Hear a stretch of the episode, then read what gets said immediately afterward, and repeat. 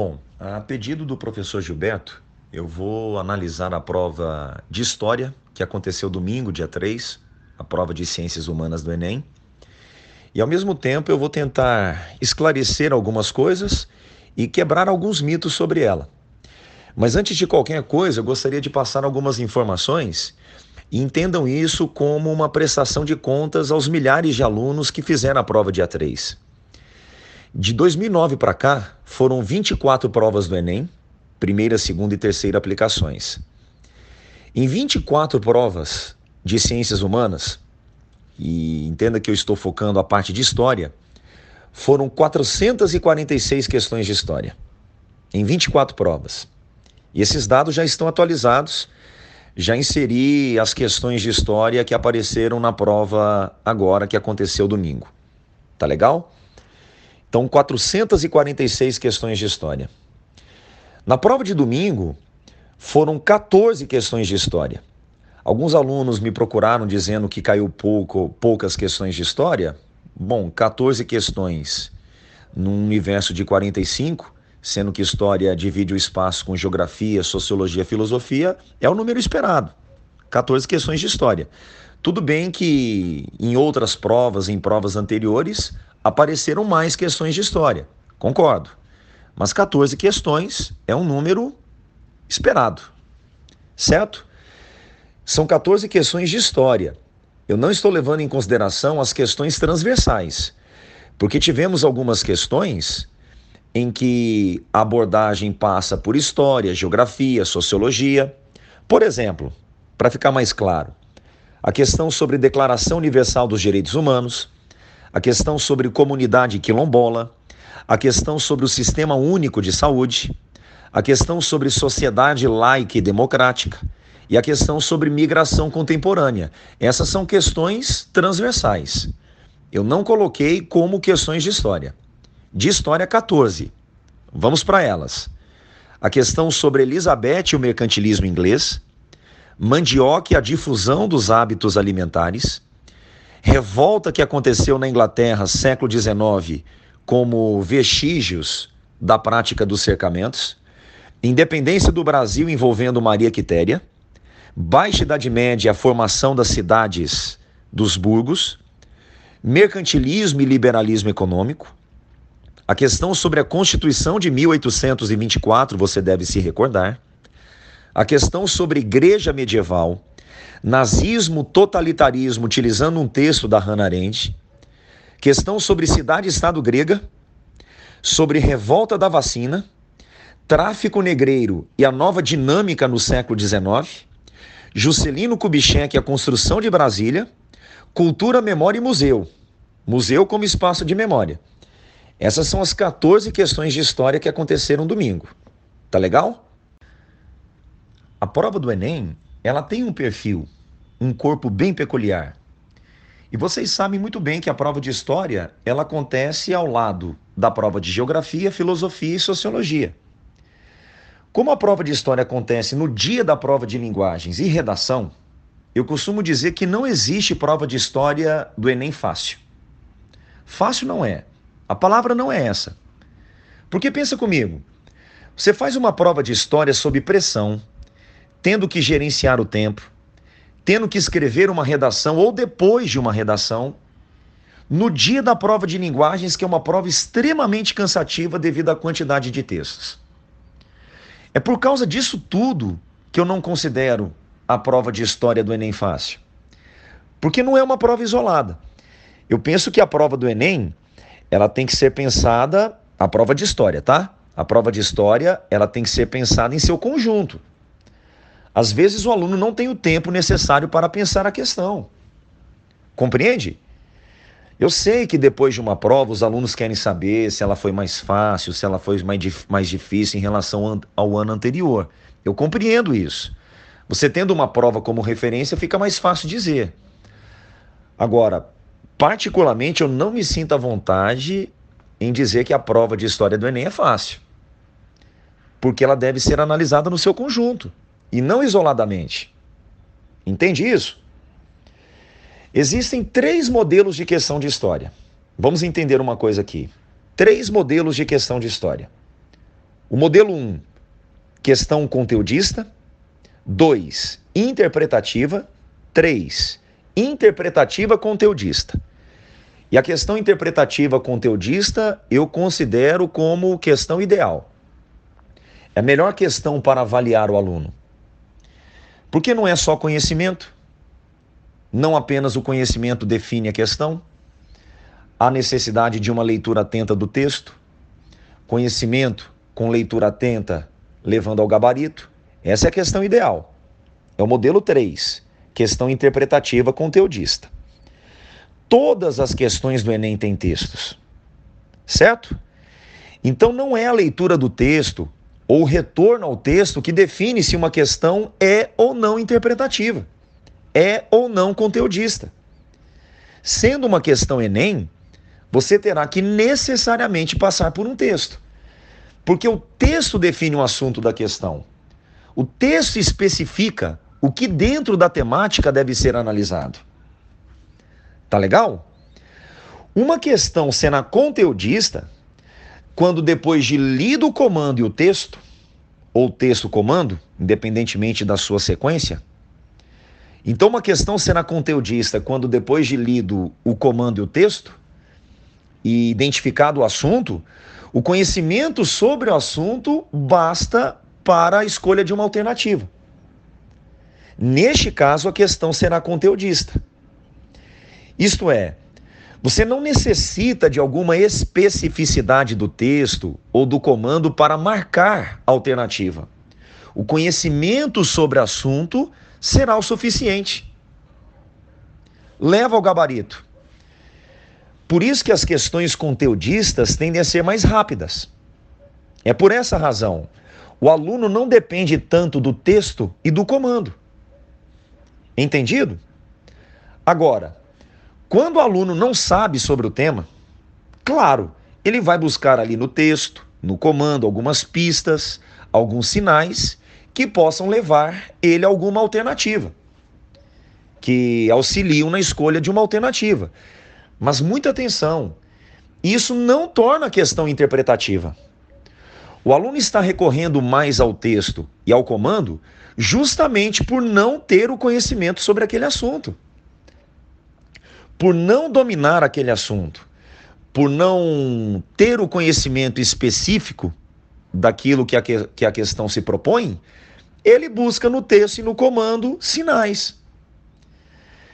Aí esse aluno sai da prova acreditando que aquela questão foi interpretativa, ela não foi interpretativa.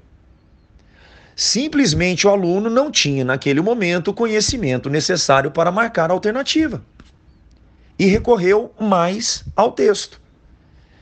Isso não torna a questão mais interpretativa, que fique claro, é uma questão conteudista. Tanto que neste tipo de questão, numa situação como essa, o aluno busca algumas passagens do texto, algumas passagens do comando para, para a marcação da alternativa. Ele marca uma, uma alternativa e não se sente seguro. Natural, ele não se sente seguro porque a questão é mais conteudista. Entende? Uma questão é interpretativa quando, mesmo conhecendo sobre o assunto, você só chegará na resposta passando pelo texto. O texto te amarra de alguma forma. A pergunta é feita de tal maneira que exigirá uma capacidade leitora e interpretativa do aluno. Neste caso, você pode ser um especialista no assunto. Entenda isso. Você pode saber absolutamente tudo sobre o tema. Mas se não estiver atento ao que foi pedido, poderá errar a questão. Insisto, mesmo dominando o assunto. Aí sim a questão será interpretativa.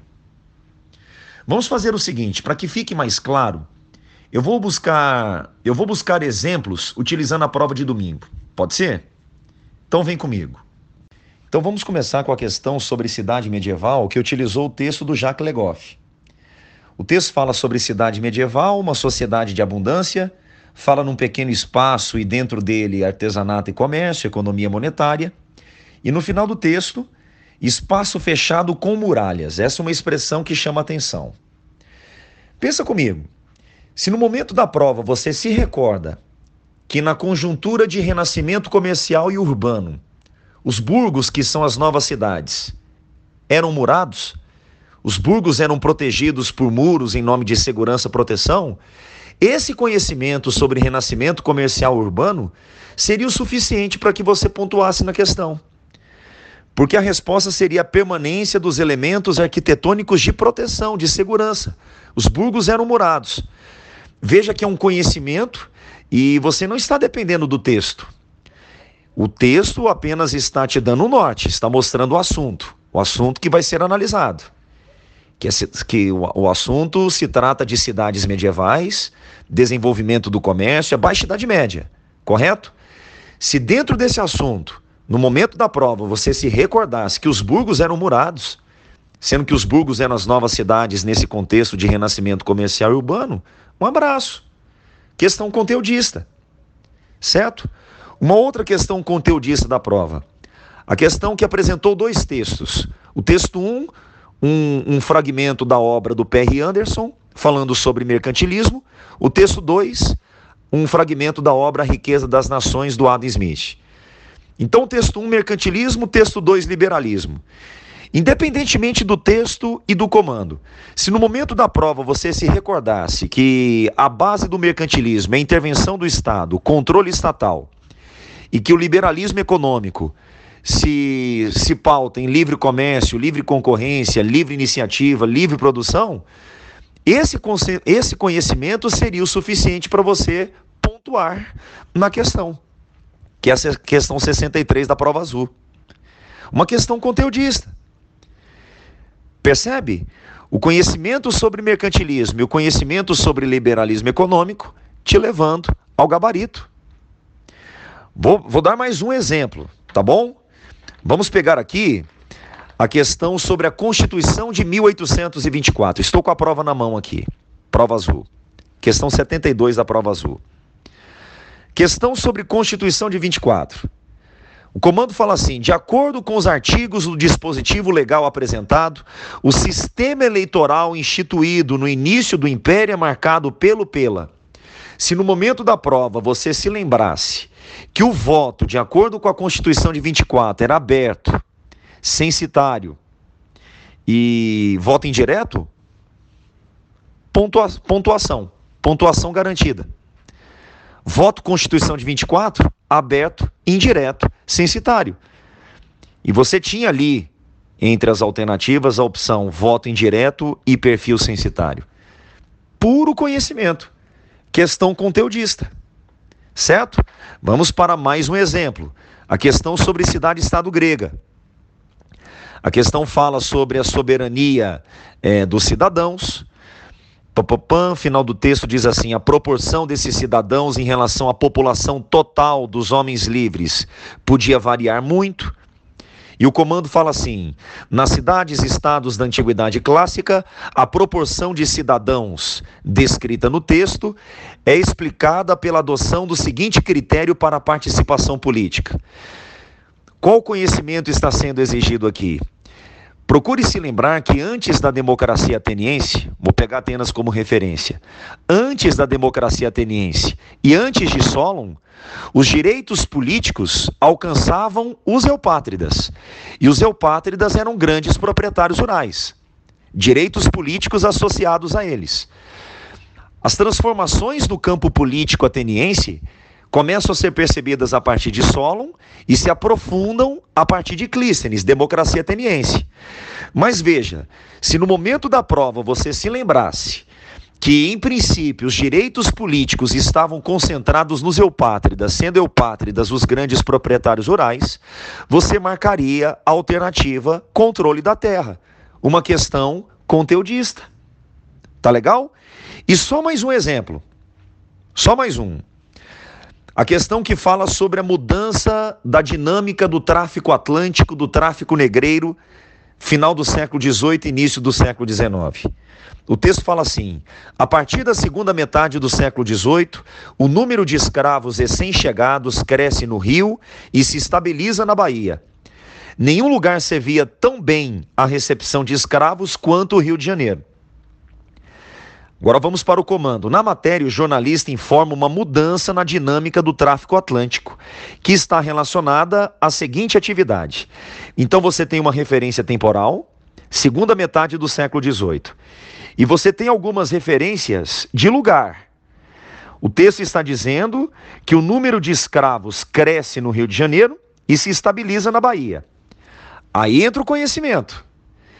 Se o aluno se recordasse no momento da prova, no final do século XVIII início do século XIX, devido ao declínio da mineração, ele acertaria a questão. Agora eu vou te dar um exemplo de questão interpretativa. É a questão sobre independência do Brasil e o caso Maria Quitéria.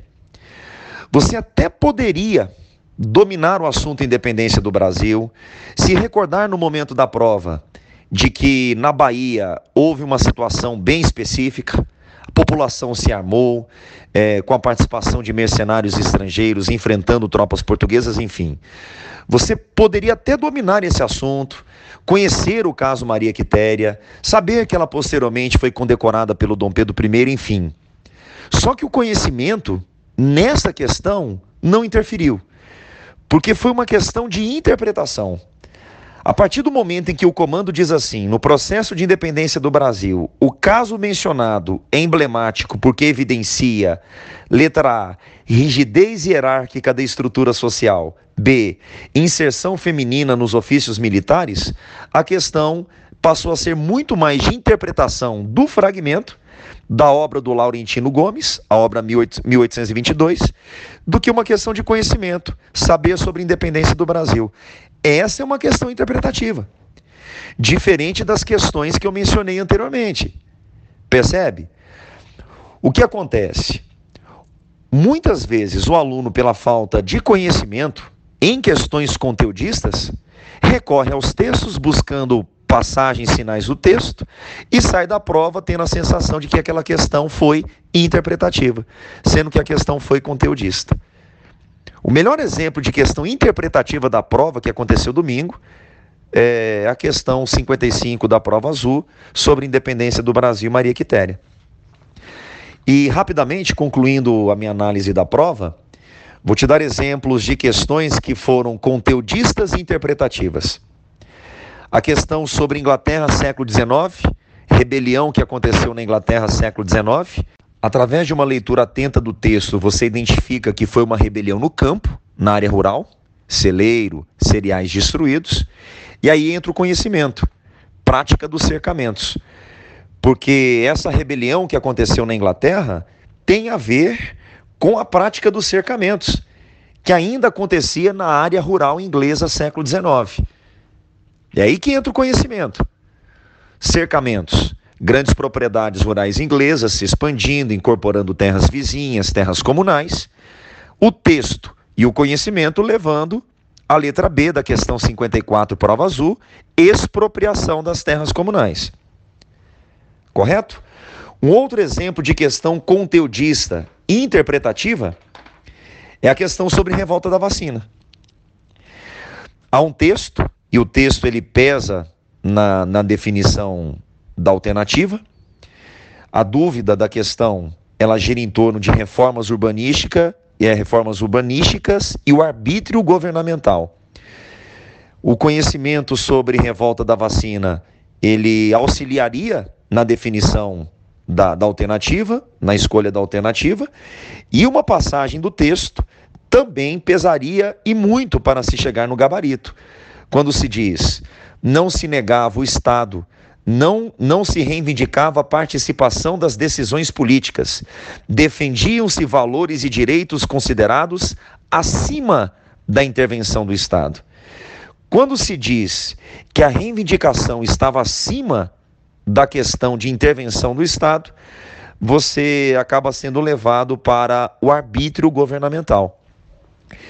Então perceba que é uma questão que envolve o conhecimento sobre a revolta da vacina, o saber que há uma associação entre a revolta da vacina e as reformas urbanísticas anteriores, só que uma passagem do texto que foi decisiva para se chegar na resposta. Portanto, o texto e o conhecimento de que a vacinação obrigatória naquele período e as reformas urbanísticas tiveram um ar de arbitrariedade estatal, levariam o gabarito. Última questão, escolhi a questão JK, Juscelino Kubitschek, a construção de Brasília. O texto fala sobre alguns deslocamentos de pessoas, de povoados, cidades para Brasília, pessoas que trabalhariam na construção de Brasília, e o texto auxilia, auxiliaria na, na resposta dessa forma, migrações dentro do Brasil, e o conhecimento auxiliaria na resposta no seguinte sentido: se o aluno, no momento da prova, se recordasse que a construção de Brasília seria uma meta síntese, uma meta símbolo do governo Juscelino Kubitschek, ele marcaria a letra A da questão 82, prova azul. A letra A fala apelo simbólico, aí entra o conhecimento, e migração interregional, entra o texto. É uma questão interpretativa conteudista. A prova do Enem de 2009 a 2012 ela foi muito conteudista. 2012 2014 muito interpretativa. 2015 a 2017 interpretativa, conteudista. Um, houve um maior equilíbrio nessas provas. 2018, 2019, a prova foi se tornando mais conteudista em relação às provas de 2015 a 2017. Concordo que a prova de 2019 não foi a mais conteudista do Enem. Não foi. Ela não foi mais conteudista do que, por exemplo, a prova de 2009. Mas foram muitas questões conteudistas. Tá legal? E não se esqueça de uma coisa: o fato de existir um texto, o fato de você identificar o assunto no texto, ou o texto nortear aquilo que deve ser discutido analisado, não significa que a questão é interpretativa. Tá legal? É isso.